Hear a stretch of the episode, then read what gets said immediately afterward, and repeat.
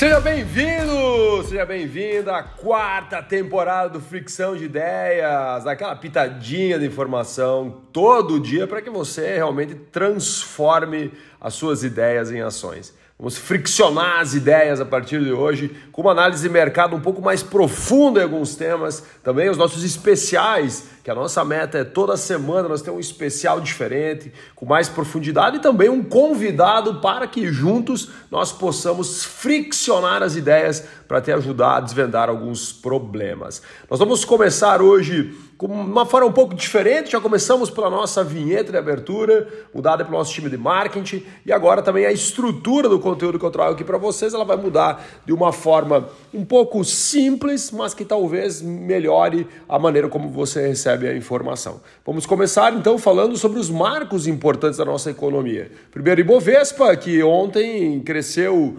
1,03%. O dólar, por sua vez, fechou em queda de 0,75% a R$ 5,08. Lá fora nós tivemos SP500 subindo 1,46%, Dow Jones subindo 1,09%, Nasdaq subindo 1,67%.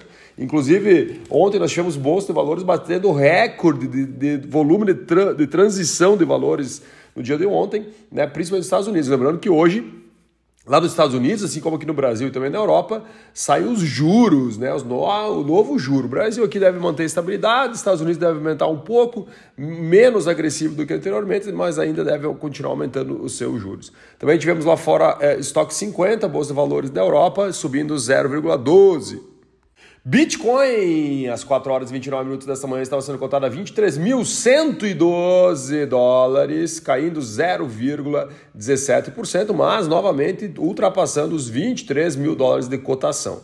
Petróleo tipo Brent barril, às 4 horas e 34 minutos, estava sendo cotado a 85 dólares e 49 centes o barril, uh, subindo 0,04%.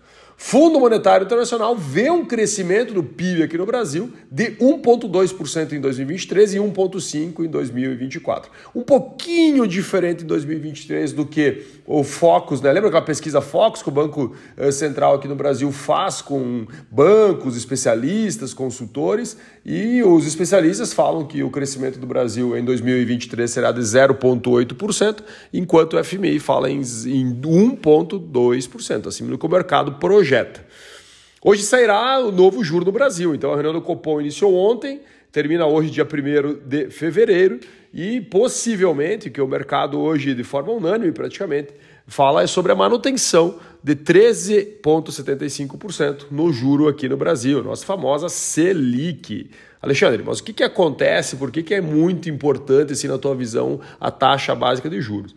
Na verdade, ela norteia várias coisas, e uma das coisas que ela norteia é o próprio consumo. Juros mais altos, menos consumo, principalmente de produtos high ticket. Cito um exemplo: carro, imóveis, que quando você vai financiar, por o juro estar mais alto, a parcela fica mais cara. Isso tira um pouco a pressão do consumo, tentando com isso evitar, ou pelo menos uma massa de manobra do Banco Central, para diminuir a questão da inflação e controlá-la também. Vamos começar falando sobre informações quentíssimas que estão acontecendo por aqui no Brasil. Começando pelo caso Americanas. Será que é o início do fim do poço? Essa é a pergunta que eu deixo no ar para você. Eu acredito que algumas coisas possam ser ingredientes mostrando que sim. Uma delas é o que aconteceu ontem, né? Americanas entrou na justiça para as empresas não cortarem a luz e a internet. Olha só que loucura, né? Ou seja, Americanas não está pagando a luz, não está pagando a internet. Cara, eles têm mais de 3 mil pontos de venda pelo Brasil. É loucura, cara. E ao mesmo tempo eles têm praticamente 45 eh, mil funcionários CLT diretos e mais 60 mil terceirizados, 100 mil pessoas. E eles não estão com condições de pagar a luz e a internet. Eles foram altamente afetados né, pela questão eh, da confiança. O consumidor que entra numa loja de Americanas, seja Submarino, Shoptime, próprio Americanas, ele tem medo de comprar online e Americanas não devolver o dinheiro. Né. Eu cito um exemplo, até nós aqui compramos um, um filtro na Americanas E a gente tem medo agora, e ele tem um problema, medo da garantia. Né? Falou assim, pô, e agora como é que eu consigo o reembolso? Será que eles vão pagar? Será que não vão pagar? Então, só para você. Tanto que a Americanas hoje tem mais de 16 mil fornecedores que ela deve alguma coisa, só para você ter uma noção. Então, esse rombo né, bilionário da Americanas trouxe muito mais. É, porque era um rombo contábil, porque, em teoria, o fluxo de caixa, essas coisas, eles não deixavam de pagar as contas lá atrás. Mas a alavancagem né, que ela tinha é, que ela tem agora é, de, de, de, de dívidas, né, muda totalmente a visão dos bancos. E os bancos bateram tanto e o cliente bateu também, porque o cliente deixou de comprar, e aí virou né, um pandemônio mesmo a questão da relação das americanas com os mercados, né, seja o consumidor, seja o investidor.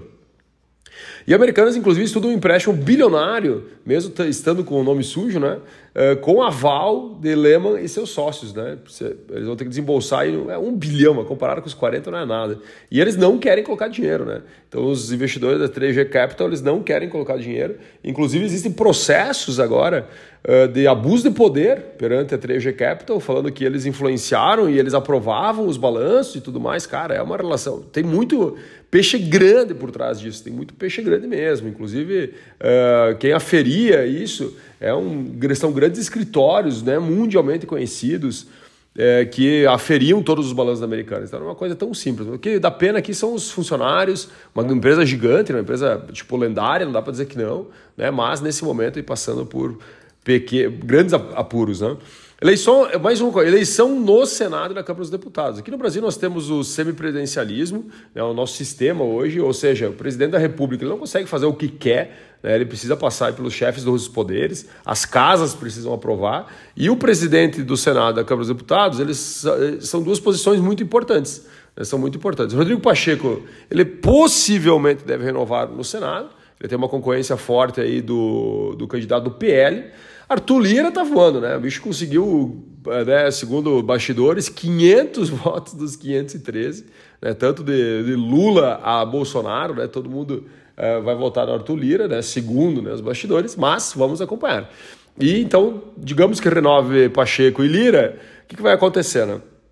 Nos últimos anos, a Câmara e o Senado, esses dois poderes, ganharam muito, muito poder. Né? Então, eles têm muito poder nas mãos, eles têm a massa de manobra.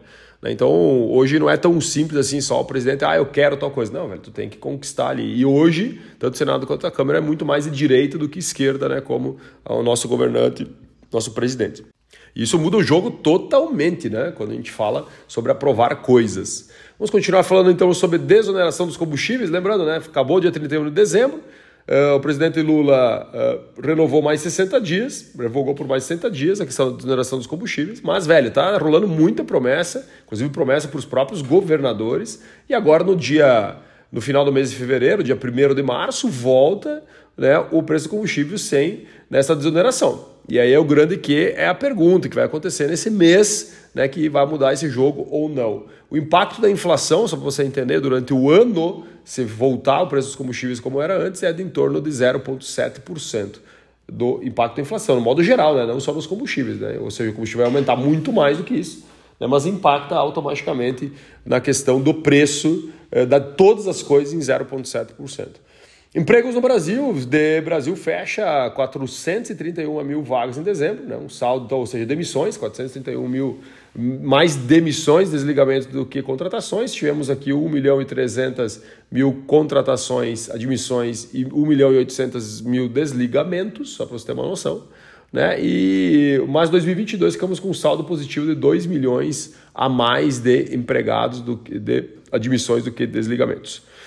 Vamos falar sobre a China, nosso maior cliente, a atividade econômica na China volta a crescer no mês de janeiro, inclusive acima do mercado. O mercado esperava uh, abaixo ainda, em torno de 40, de 0 a 100. Vamos falar lá sobre agora o índice de gerente de compras, né? que é o que diz sobre atividade econômica. O gerente de compras está lá na ponta comprando coisa para ser produzida, né? mais ou menos isso. Então, de 0 a 100. 50 é neutralidade. Né? Abaixo de 50 é retração, acima de 50 é avanço né, da produção. Então, o mercado esperava 48 pontos, né, que seria uma forma de quase uma neutralidade, mas um retrocesso, e nós tivemos um avanço. Né? Nesse momento, nós estamos com o índice gerente de compras a 50,1 pontos. E se nós pegar o índice gerente de compras composto, que mede tudo, né, inclusive indústria e serviço, ele saiu de 42 pontos né, no mês passado, em dezembro, para 52 pontos, ou seja, saiu de retração para expansão.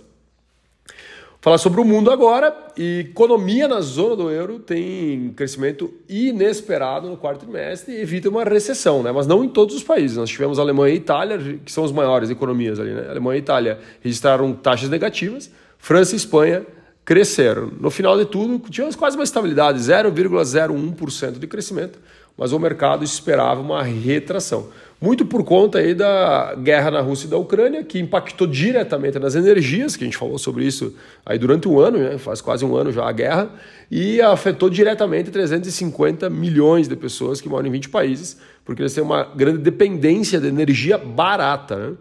OTAN e Japão prometem fortalecer laços diante ameaça histórica à segurança. Inclusive, né, lendo essa reportagem mais completa, eles falam sobre que nesse momento nós estamos vivendo numa incerteza e num ambiente hostil à segurança uh, a níveis da Segunda Guerra Mundial. Né? Então, por isso que a, hoje a gente observa a OTAN se fortalecendo, mais países querendo entrar né, para essa organização de países ali que, que hoje se defendem entre si. Né? o Japão agora então começa a fortalecer esses laços. Né? O Japão, inclusive, é uma potência também é, militar em alguns aspectos. Titular da defesa dos Estados Unidos e Coreia do Sul promete intensificar exercício, ó, mais algo sobre guerra aqui, né?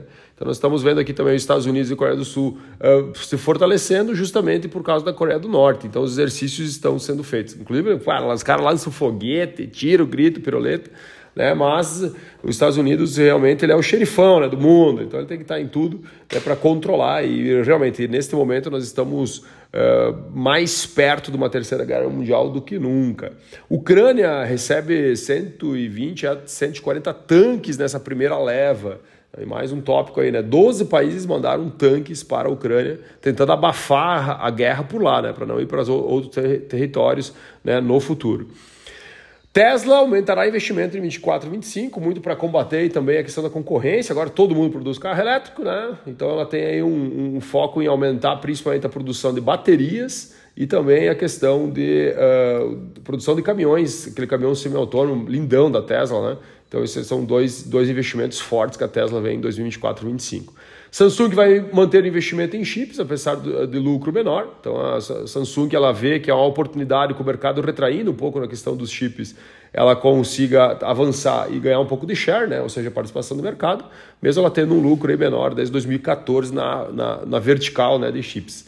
Uh, Sony corta previsão de produção de aparelho de realidade virtual. Né? Então, como se fosse o óculos lá do metaverso, né? do, do Meta ou uh, do Facebook, né? a Sony também estava projetando o seu, mas ela ficou talvez decepcionada né, com as pré-encomendas do PlayStation VR 2, né, que é o aparelho que ela estava lançando para a realidade virtual do PlayStation. E, inclusive, é a pergunta que eu faço, né, será que o mundo está no timing errado o que, o que fala sobre a realidade virtual? Pode ser que sim. Eu acredito que talvez nós estejamos no time errado, por isso que as empresas elas começam a olhar com um pouco de, de zelo né, para o mercado da realidade virtual. Nubank demite 40 pessoas e fecha a assessoria de investimento. Não deu certo o assessoria de investimento, o foco deles era buscar uh, clientes com uh, renda, renda contínua e de grande alta renda contínua, né, então esse era o objetivo mas não deu certo a questão do investimento. Eles assessoravam a galerinha que ganhava um pouco mais para investir o dinheiro, não deu certo, eles descontinuaram. Lembrando que o Nubank, nesse momento, tem 70 milhões de clientes. E para a gente finalizar, vamos falar sobre concorrência inimaginável. Né? Finalizando aqui a nossa primeira análise mercado da quarta temporada, fricção de ideias. Muito obrigado por você estar aqui comigo, fico muito feliz. Então a, a, a Shein vem para o Brasil, né? pega uma boa fatia do mercado Estima-se que eles faturaram 8 bilhões em 2022. Se isso aconteceu mesmo, né, porque isso é uma estimativa do mercado, né, até porque a empresa ela não comunica os valores, se confirmar isso, eles ficam somente atrás da Renner né, em faturamento, né, ficando a segunda maior rede de vestuário que em faturamento no Brasil. Olha que loucura. Beleza, meus amores? E olha só, esse nosso primeiro episódio da quarta temporada do Fricção Ideias, eu termino ele por aqui. Eu fico muito agradecido e se você conseguiu tirar algum tipo de insight, algum tipo de ideia, eu peço que você faça uma coisinha por nós, né? Dá uma tarefinha. Aumentar a nossa comunidade de fricção de ideias é um dos nossos objetivos. Espero que seja o seu também. Então envie esse episódio para alguém né, que faça sentido para que a gente comece todos os dias né, aumentar o número de seguidores, para que realmente a gente consiga entender que faz sentido a gente continuar aqui analisando o mercado. É, hoje eu demoro mais ou menos em torno de uma hora e meia, quase duas horas para fazer essa análise. Então agora são, nesse momento eu estou gravando às 5 horas e 44 minutos da manhã. Então eu cheguei aqui, era em torno de 4 e pouquinho, para conseguir fazer com que você receba essa análise de mercado. Então me ajuda a multiplicar isso para que a gente consiga realmente impactar mais e mais pessoas. Um grande abraço, um ótimo dia e até breve. Valeu!